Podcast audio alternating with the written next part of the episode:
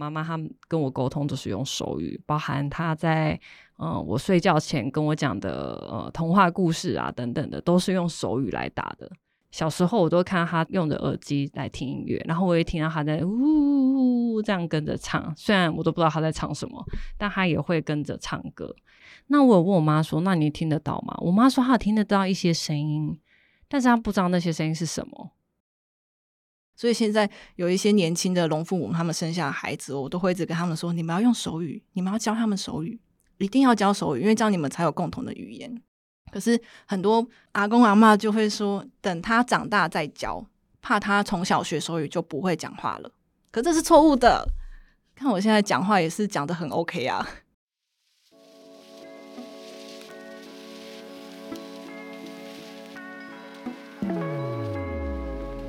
你好，欢迎收听由独立媒体报道者直播的 Podcast 的节目《The Real Story》，我是宛如。在这里，我们会透过记者和当事人的声音，告诉你世界上正在发生的重要事情。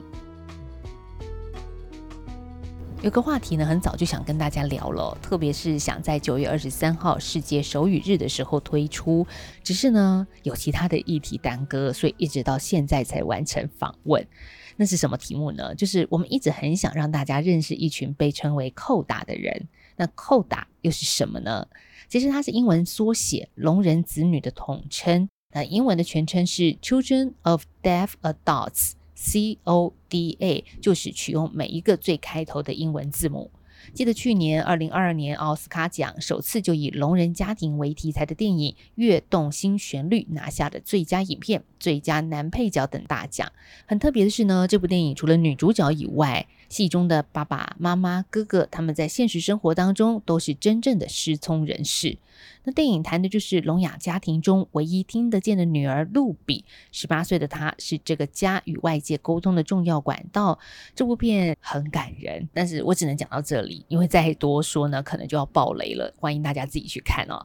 不过呢，我们要说的是，好像聋人的小孩他们在出生的那一刻就注定成为翻译员。那台湾的扣打又是如何在聋人家庭当中长大的？还有家庭在他们成长的过程里，会不会是一个不敢说出口的负担？以及他们如何看待自己的父母呢？今天我们就要进入两位台湾扣打小童和富娟的家庭。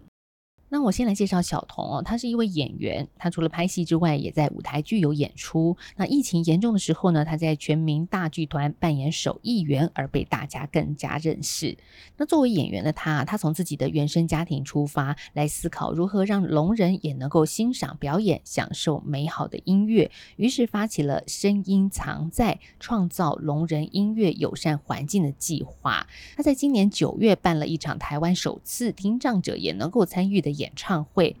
这时候你会不会觉得有点好奇？听障者他们能听音乐吗？等一下呢，小童就会分享这一段过程，也会告诉我们，聋人音乐会其实也可以很摇滚的。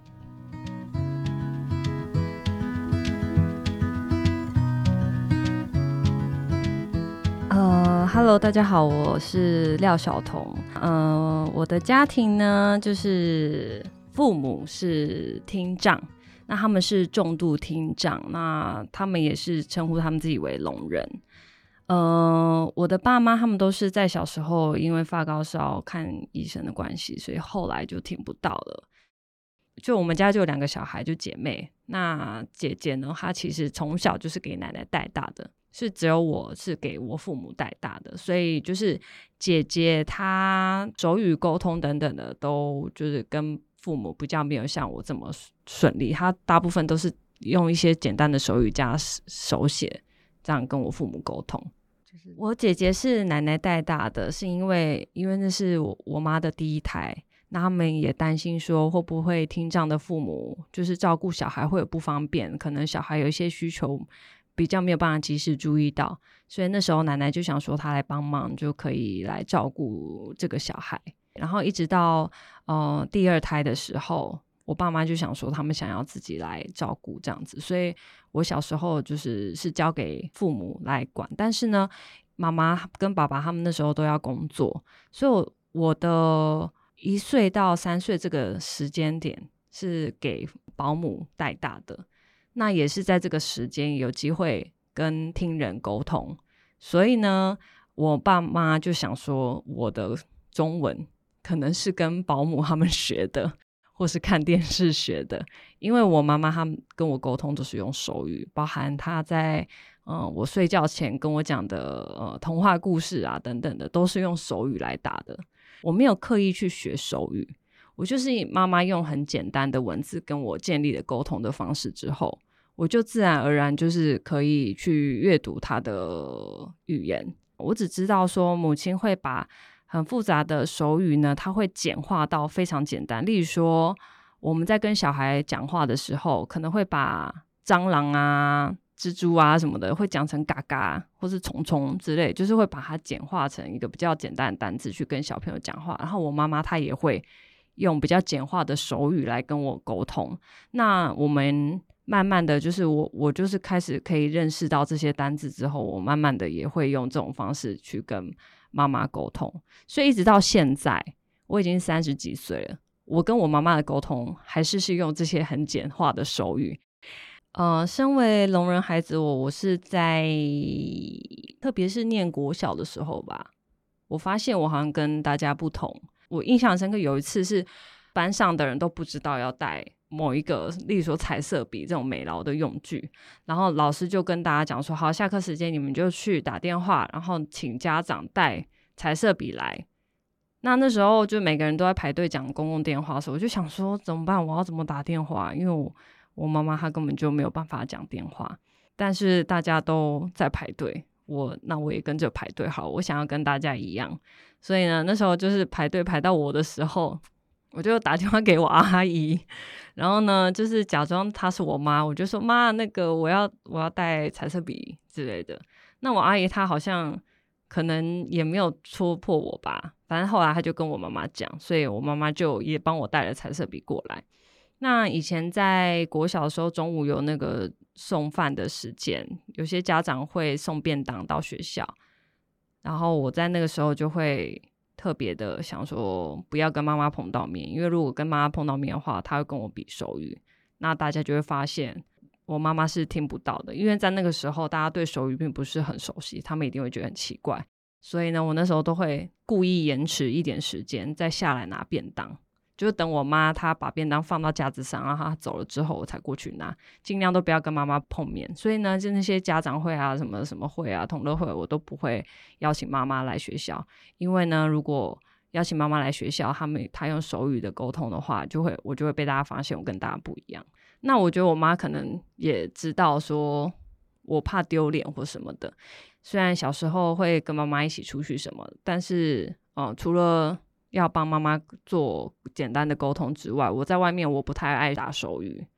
小时候就是在外面打手语的时候，甚至还有人会说啊，这伊娜就抠脸什么的，妈妈听不到啊什么的，或是说就是会有小朋友问他妈妈说我我们在讲什么话。所以我其实，在念小学的时候，除了第一天我妈带我去学校以外，其他时间我全部都自己来，什么事情都自己决定，然后我也自己去学校，我也不需要爸妈送我去。对，就是一直就算是蛮独立的，就把这些秘密都放在心里，然后也伪装自己跟大家一样。我记得那时候国中的时候，我有个同学，就是他发现我的学杂费就跟别人不一样，就特别便宜，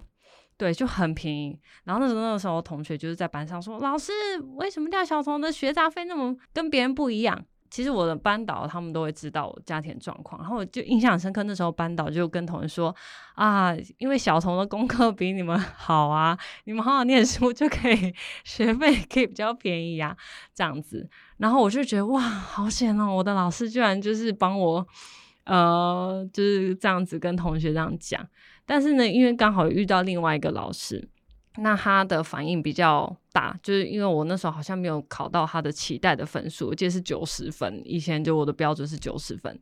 那我考八十几分。然后那时候就是老师就很生气，就觉得说你怎么只考八十几分？然后就把我的考卷就是蹂躏，然后丢在地上的远方，然后就说你以为你靠你的小聪明，你就可以这样子，就是不用用认真的态度去读书嘛？然后什么的，你的爸妈都听不到了什么的，反正他就是讲了一个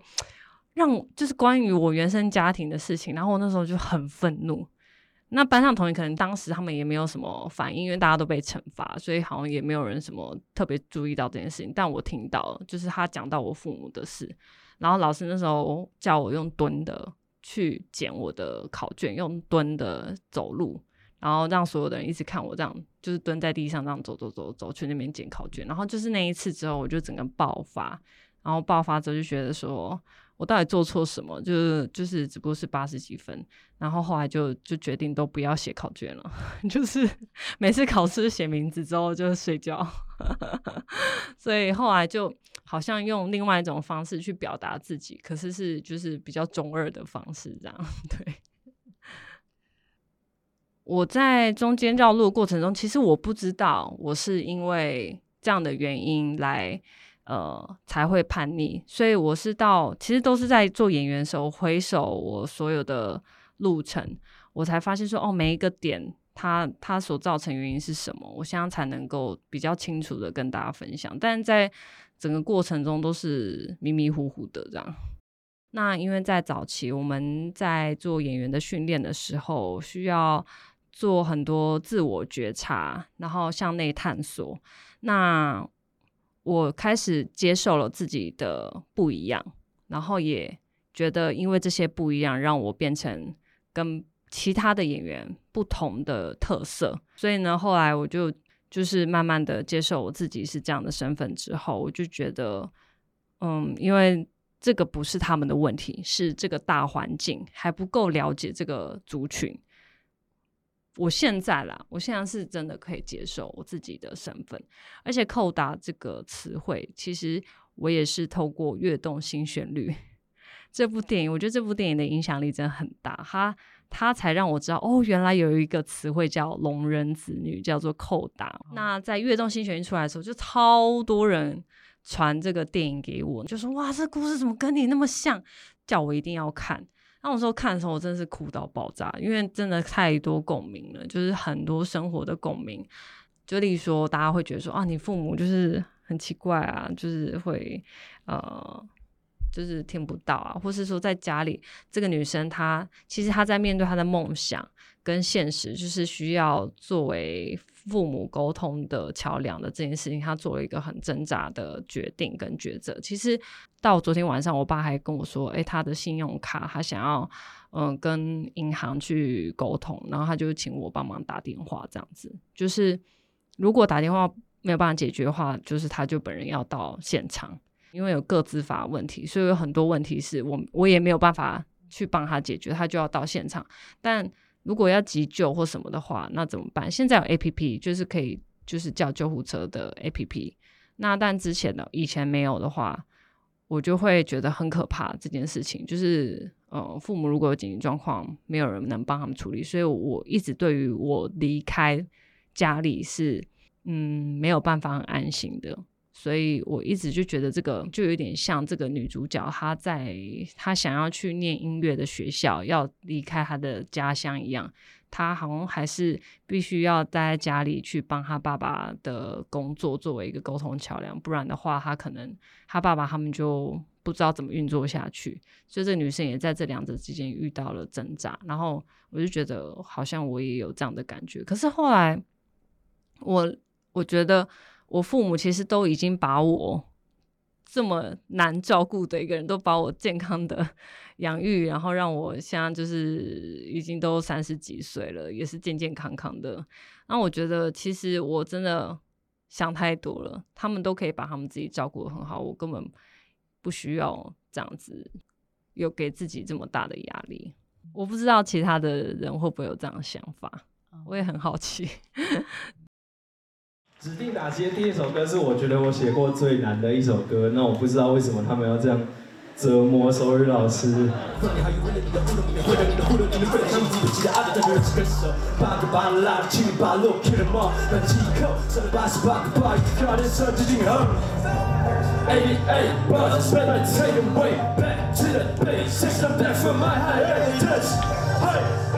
谢谢大家。我在二零二零年疫情的期间，开启了这个声音常在的企划。那它的核心呢，就是希望可以推广聋人音乐友善环境。那那时候要怎么切入？我就想要从我自己的家庭出发。然后我就会发现说，原来很多听人跟聋人都不知道聋人是可以听音乐的。然后这件事情让我非常的震撼，因为呢，就是在《运动心旋律》啊这部电影，就是大家后面可能也有看到，就是那个他们的父母也很爱听音乐嘛。那我自己的家庭呢，就是音乐跟我父母之间的关系是非常紧密的，因为我妈妈她是在嗯做呃银饰的。公司里面做作业员，他就是做那个雕刻银饰花纹的。那他其实平常他面对的都是机器。小时候我都看到他用着耳机来听音乐，然后我也听到他在呜呜这样跟着唱。虽然我都不知道他在唱什么，但他也会跟着唱歌。那我有问我妈说：“那你听得到吗？”我妈说：“她听得到一些声音，但是她不知道那些声音是什么。”对他来说，就是他没有办法辨识那个歌曲的内容，也不知道他在唱什么。但他，因为他他不是完全听不到，他就是在某一个分贝的范围里面，他是听不到的。但妈妈对于高频比较敏感，所以呢，他就很喜欢一些女生的声音。然后我爸爸呢，他是每天洗澡的时候都会唱国歌。三民主义，然后呢，有时候不唱国歌，他就哦，就很开心的在那边高亢。就是我跟我姐姐，就是都会觉得哇，我爸在洗澡，因为他每次洗澡都好开心的在唱歌。然后我们家出去玩，爸爸开车的时候呢，也会放音乐啊。所以我小时候就会看他在放什么西城男孩啊，或者披头士啊，甚至是张学友什么，他也都会放音乐。所以对我来说，这是理所当然，就是。他就跟大家一样，就是没有什么不一样。所以妈妈跟爸爸他们都是用一些些残余的听力来感受。然后，但我爸他会用震动，例如说他去电影院的时候，他就很喜欢，嗯、呃，电影院的那个震撼带给他的震撼。所以我觉得音乐真的不管是什么样的人，他们都会有他们的方式去感受，然后每个人都有听音乐的方式跟权利，对。可是呢，在这个译文的环境，好像在台湾，好像没有人发现这件事情。就是聋人他们也是有听音乐的需求，然后呢，我们没有创造这样的环境给这些人。所以呢，在一开始的时候，我就做了填调跟访谈，访谈了聋人是怎么听音乐的这个过程，然后自己设计了一些问卷跟影片，来去带他们去听音乐。例如说震动，就是用触觉来去感受音乐的震动。那还有是视觉的辅助，例如说是文字，就是歌词的文字什么时候出来的这个节奏感。然后呢，或是几何图形，或是手语表演者，或是舞者他们的律动，他们可以透过这些来看见音乐的节奏感。然后呢，透过手语的翻译，可以将中文的歌词翻译成手语歌词，他们就可以去理解这个歌词。然后希望说把这个音乐共融的演唱会呢，可以把它做出来，然后让大家来去参考说，说哦，原来有一个这样的演唱会，它可以邀请聋人跟听人一起来听。那在九月那个时候，有大概三百多人来，然后大概三个人里面就有一个是听障。然后有的聋人朋友是说，他从来没有参加过演唱会，因为他以前从来都不知道演唱会在做什么，在唱什么，或是在说什么，所以他没有办法走进演唱会。但他这次呢，就是在这演唱会，他可以听到不一样风格的音乐，然后呢，他也能够真的感受到音乐的快慢，然后喜怒哀乐，所以他觉得很感动。他觉得那是他人生参加过最棒的一次演唱会，然后也有聋人朋友是跟我说，就是哇，我比较喜欢慢一点的节奏，我比较不喜欢就是蹦蹦跳，因为我我那时候找的呃歌手的风格都不太一样，所以呢，他们会跟我分享说，呃，他喜欢哪一类的风格这样，然后我就觉得说，这就是我想要创造出来的呃环境，就是聋人他们在听到音乐之后。可以有自己表达音乐的态度，啊、呃，也可以知道说听音乐也可以是这么用这样的方式。因为那时候我妈妈她也邀请她的聋人朋友来参加的时候，她的聋人朋友就跟她讲说：“我又听不到，我去那边干嘛？”然后我就会觉得说：“啊，不行，啊你就是要来听，才知道说，哎、其实也有其他听音乐的方法。”这样。我之前在彩排的时候，其实唱到中间有一点，就是。有点不行了，就先先不管今天是什么形式，就你一直看着一个人的眼睛，然后你看他用另外一种方式很投入的在表达你的话。想跟所有嗯少数族群的朋友们分享，就是嗯，我觉得以前呢、啊，我都觉得自己很孤单，好像没有办法被理解。但是呢，也因为自己有机会去重新面对自己生命的课题之后，我才觉得这这份礼物原来是上天给我一个独一无二的嗯礼物。那他可能有机会可以去透过这样的特质来去影响别人，或是他会成为独一无二的自己。所以我希望就是有听到这个广播的这些朋友们，可以知道你们不是一个人。然后呢，我们大家都在。然后呢，拥抱你的不一样。然后或许他就会让你看见你独一无二的自己。突然想哭，我对我觉得就是可以更能够接受自己吧。对啊，嗯，其实也没什么，也没什么不好的。对啊，我我爸妈他们给我很健全的家庭，其实跟别人真的没有什么不一样。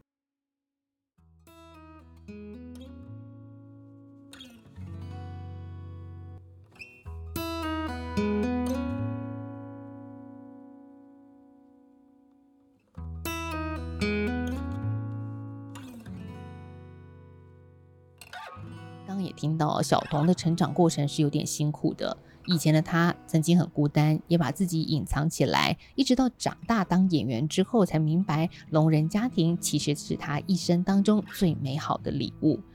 记得那天采访到最后啊，他说自己讲话好励志哦，有点不太习惯。但是我问他说，如果小的时候也有人跟他说这段话，他会不会好过点呢？他想跟小时候的自己说一些什么呢？然后他的眼眶就红了。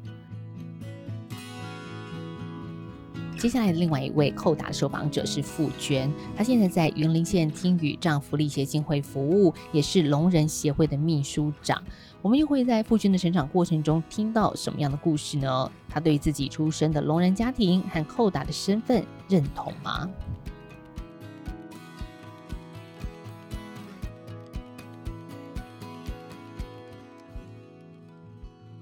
我自己有一对聋父母跟一位听妹妹。那我们平常在家里其实都是使用台湾手语在沟通跟聊天谈心的。那我自己目前是在云林县听语障福利协进会担任主任的工作，那同时也是兼任台湾联盟的秘书长。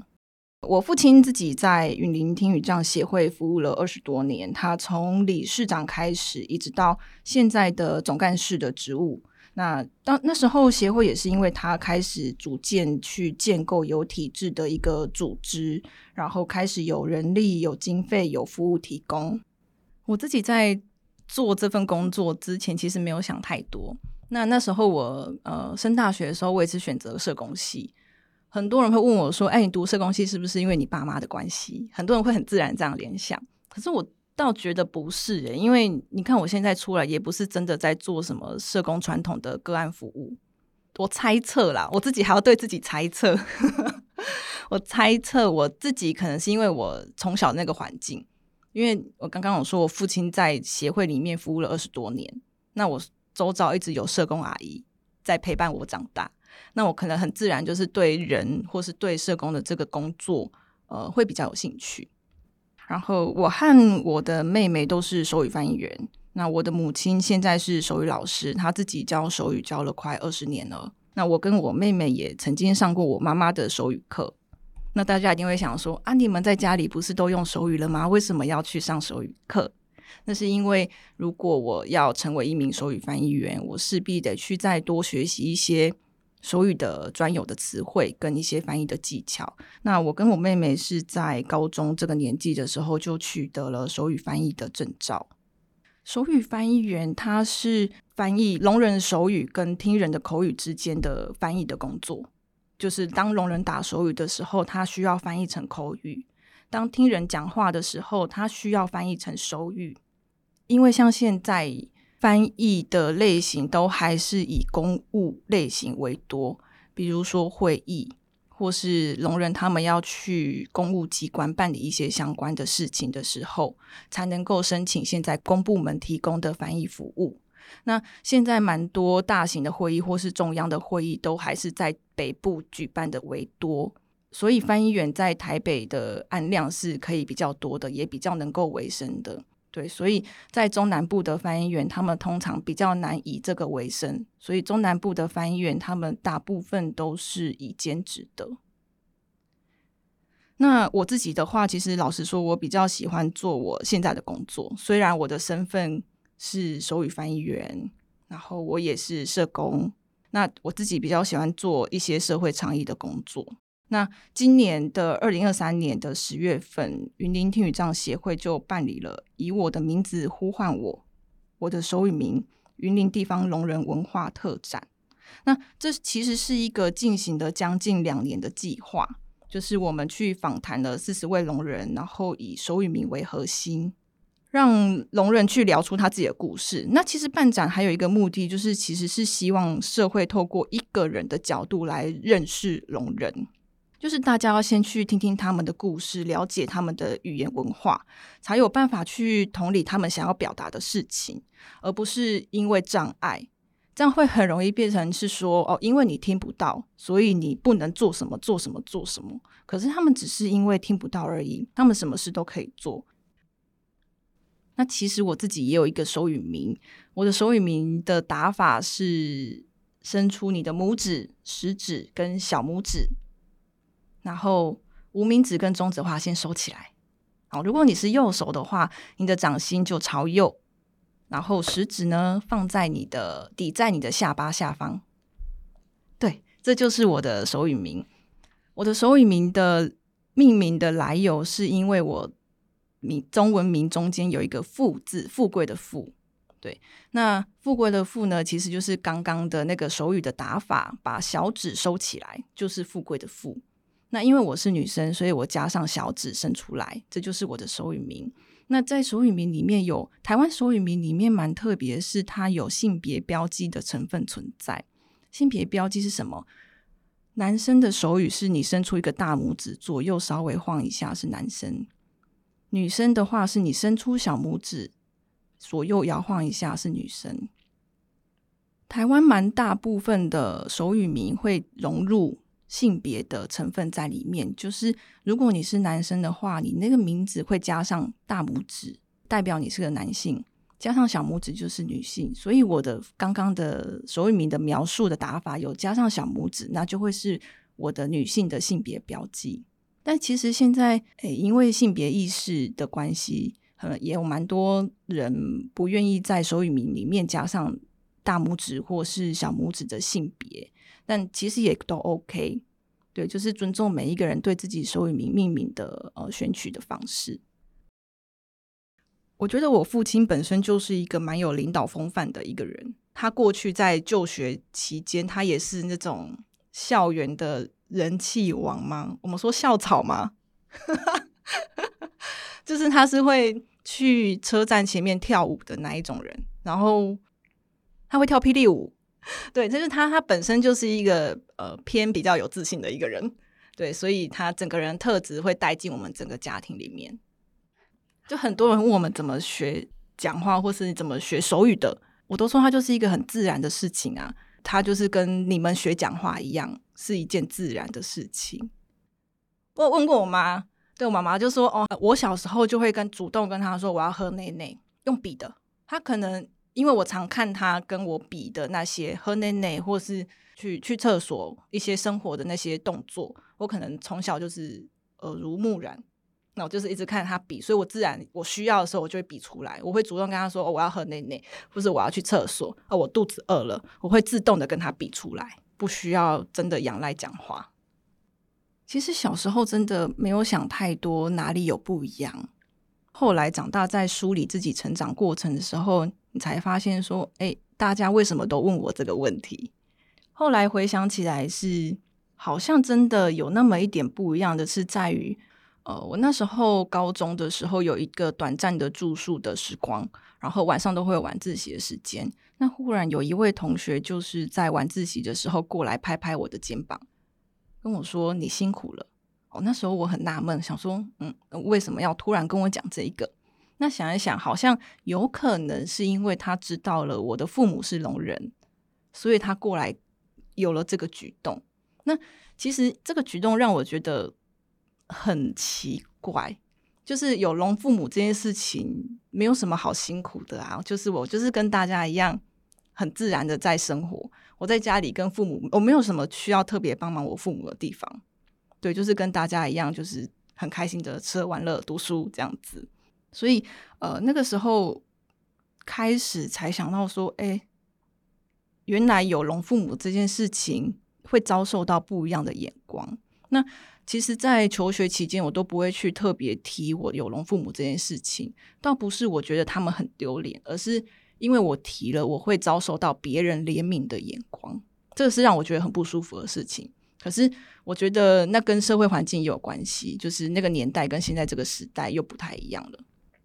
我现在三十岁，所以呃，刚刚的那些高中的事情、小时候的事情，比较是过去的时空，就是过去跟现代的人对待手语或是对待聋人的态度跟观念不太一样。现在的人们对不一样的事情会有比较多元的包容的态度。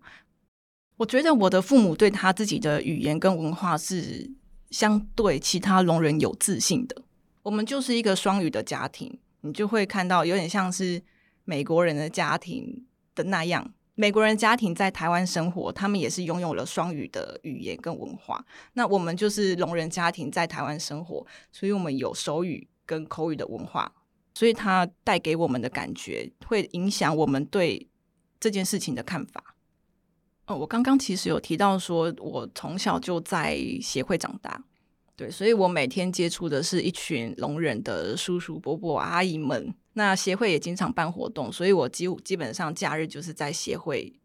就是在活动或是每天相处的时候，都是自然的使用手语，然后很开心的聊天。所以这让我觉得没有什么不一样的啊，就是大家都可以聊得很开心。那甚至是呃有时间的话，或是有机会的话，妈妈也会带我们到菜市场去买菜，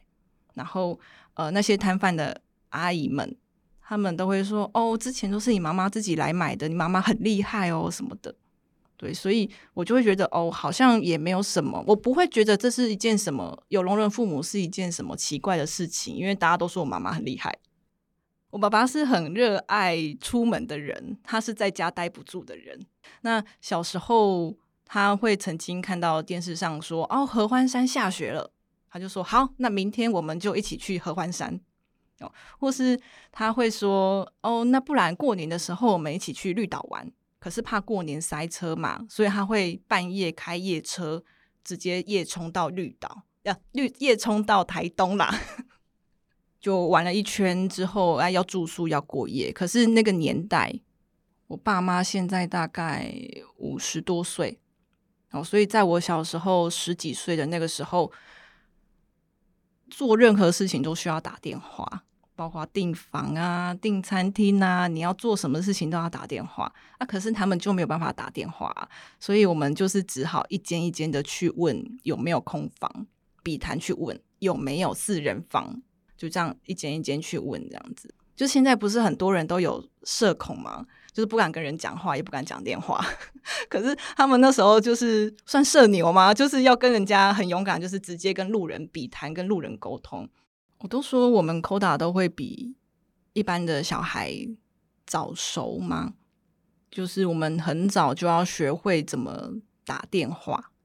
可是打电话这件事情没有人教我们，因为我们父母也不会打电话，所以我们就只能鼓起勇气。打电话，然后从一次、两次、三次的经验去学习怎么跟别人讲话。讲话不是说发音这件事情，而是你怎么讲出一个，就是要学习怎么讲出大人的话。呃，我小学一二年级，我可能就要会叫瓦斯，然后甚至呃，可能高中有一段时间有搬家，那装潢的事情我们也要学会处理。然后，甚至是跟师傅们、装潢师傅们沟通，就是这边要装什么，要用什么材质。诶，我高中就要学会这是什么材质了。对，就是我会觉得很早就要学会这些事情。但我觉得对我也有帮助，因为像我现在做这些事情都蛮上手的，我就很知道去哪里查资料，然后哪里好好的学会这些东西。小时候跟父母在外面打手语的时候，会特别去注意到别人在看我们，你会觉得别人在看我们是一件很不舒服的事情。然后会觉得，哎，我们是不是哪里怪怪的？好，那时候会有这样的一个想法。那现在比较还好，会觉得你们看就看呐、就是要告诉你们，我们就是在用手语。我为什么会有这种感觉呢？是我觉得是做了这份工作之后，你需要让更多人看见，手语是件好事，聋人是件好事，让大家对我们有比较正面的观感。然后才可以影响到其他的聋人，甚至是其他的聋人家庭。我觉得我自己一直到现在，包含可能写的一些文章，或是甚至今天来录音，我觉得都是想要做一个小小的示范，让聋人的小孩知道说，拥有一个聋人父母并不是一件很丢脸的事情，而且你可以做得更多。我有遇过蛮多聋人父母，他们是没有教他们小孩手语的。然后问他们说：“你为什么不教？”他们会说：“啊，因为在外面比手语不好看，很丢脸，所以他们就没有教小孩手语。”那现在这个时候遇到他们，他们就会说：“啊，好可惜哦，过去没有好好教自己的小孩手语，我小孩手语没有很好，就是我没有办法跟他有更深入的交谈。”他会很羡慕我们。我们是可以跟父母谈天聊心，那是因为我们能用手语这个共同的语言去沟通，所以我会觉得我们应该要出来做一些示范，让大家知道这件事情没有什么不对。然后希望未来的聋人父母可以好好的把手语教给他的孩子，让他们彼此有一个很亲密的连接的关系。不然现在听人孩子在那个聋家庭里面会变得有一点像是。最亲密的陌生人吗？手语是国家语言之一。我觉得最大的改变是在于这三年的疫情，让很多人关注到手语翻译员，然后再去关注到手语，然后我们在推动国家语言的一些发展上会更顺利一些。那现在台湾手语是国家语言，它现在就是在学校里面，小朋友可以选修手语课。那也有越来越多的聋老师进到学校里面去教手语。我觉得渐渐的是去创造了一个友善的手语的环境，让大家认识，从手语去认识聋人这个族群，然后可以建构小孩子对不一样的族群有多元的包容性，就不再会一直出现歧视或是霸凌的行为出现。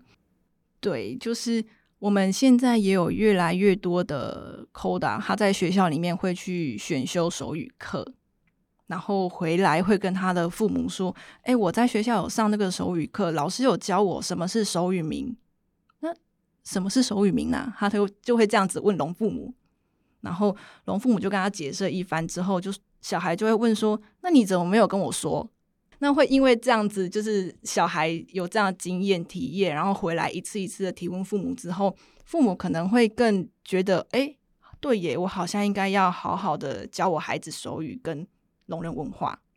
我觉得他的改变在这里，这是我最近听到的一个案例。对，就是他开始愿意去参与父母的活动了。不然，其实我看到蛮多孩子都不太愿意跟父母出来参加活动。就我们自己协会办的活动而言，大部分都还是聋人，呃，夫妻或是聋人自己来参加，比较少看到带孩子来的。也有小孩因为学了手语之后，说他要立志当手语翻译员，哦，明年要来来报名协会的手语课。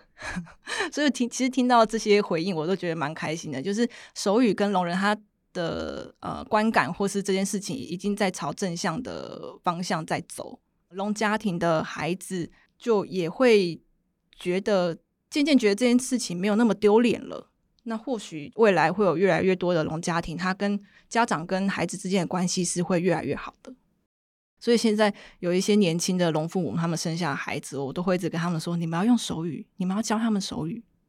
一定要教手语，因为这样你们才有共同的语言。可是很多阿公阿嬷就会说，等他长大再教，怕他从小学手语就不会讲话了。可这是错误的，就是手语跟口语一起学是不会有问题的。你看我现在讲话也是讲得很 OK 啊，对，所以不知道欸，因为我有时候看到他们带小孩来，我都会一直跟他们讲用手语跟小孩互动。他们也会担心说，小孩没有口语的环境，会不会就没办法学讲话了？可是我都会想跟他们说，这个社会不缺乏口语的学习的环境。你只要踏出家门，外面到处都是讲话的声音，小孩子到处都可以学。可是能够好好学手语的环境，只有在你这个聋家庭里面存在。所以你更要好好珍惜跟把握这个机会，好好把你的语言跟文化传递给你的孩子。那你们的关系就会更紧密，对，所以我觉得我现在的角色会有一点像是让大家看到口语跟手语一起学，其实对听孩子来讲没有影响，而且不会失败。对，就是想要让大家看到我是一个成功的例子在这边，那希望你们也可以好好这样子的呃传递下去。不用担心孩子说啊，他小还小，然后他手语比不出来，不用担心，因为我父母也是这样子跟我从小比手语比到大。那个小孩子那个手部的精细动作，小时候可能还没办法比出那么精细的动作，可是他长大之后，他会自动的去调整，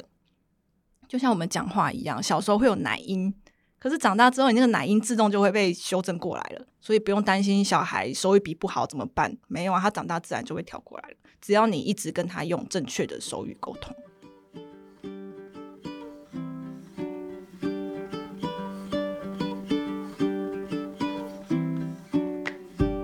由于爸爸妈妈都是聋人，所以手语自然就成为我们今天的两位受访者的母语。傅娟的父母透过身教言教，告诉他以聋人文化为傲，而他的自信来自于会开车带全家夜冲和跳霹雳舞的老爸。听到傅娟这么讲的时候，我心里其实在想啊，他的家庭不但没有跟我们有什么不同，而且还酷到不行哎。或许我们的社会过去对聋人家庭里的子女不理解，也或许呢，因为这些不解加上不友善的情况之下，让这些扣打的小孩不得不把自己给藏起来。但是在二零一八年，立法院三读通过，将手语列为国家语言之一。五年后的现在，一直在第一线做倡议工作的傅娟就观察整体社会氛围有了一些转变，而这也是我们想让大家听见的事。说真的，我也没有什么扣打朋友。而这一集节目呢，要谢谢两位已经长大的扣打小孩，透过他们自己的经验，告诉我们如何理解这一群社会里的少数。所以，如果你喜欢这一集节目，觉得这集节目对你有所帮助的话，希望你可以分享给更多人知道，让更多人认识扣打。当然，听完之后有任何的想法，也请来信或者是留言的方式告诉我们，我也会转达给小童和傅娟的。那报道者，我们是一个仰赖大家捐款而营运的媒体，所以呢，也请你到 Sun App 或者是报道者的官网捐款支持给我们，让我们做出更多更好的报道。我是宛如，谢谢你的收听喽，拜拜。